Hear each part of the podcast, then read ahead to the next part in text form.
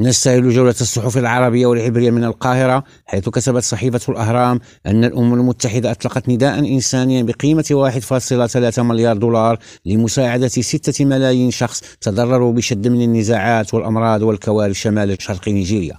الصحيفة تابعت أن هناك ما يقدر بنحو 2.4 مليون شخص في حاجة ماسة للمساعدة متأثرون بالصراعات والكوارث والمرض ويحتاجون إلى دعم عاجل. صحيفة الغد الأردنية كتبت أن توترا يلوح في أفق العلاقات الأمريكية الإسرائيلية بشأن التوسع الاستيطاني الأخير بالضفة الغربية وذلك قبل تصويت مجلس الأمن الدولي الاثنين المقبل على مشروع قرار يطالب الاحتلال بوقف أنشطته الاستيطانية في الأراضي الفلسطينية المحتلة. الصحيفة قالت إنه يبدو أن تذمر الإدارة الأمريكية غير المرشح للمواجهة من سلوكيات حكومة الاحتلال اليمينية. قد بلغ مداه إزاء استمرار هدم منازل المقدسيين رغم الإدانة الإقليمية والدولية. صحيفة يدعوت أحرنوت الإسرائيلية كتبت بدورها في هذا الإطار أن البيت الأبيض الأمريكي أعلن عن استيائه للغاية من قرار الحكومة الإسرائيلية بتوسيع النشاط الاستيطاني اليهودي في الضفة الغربية المحتلة.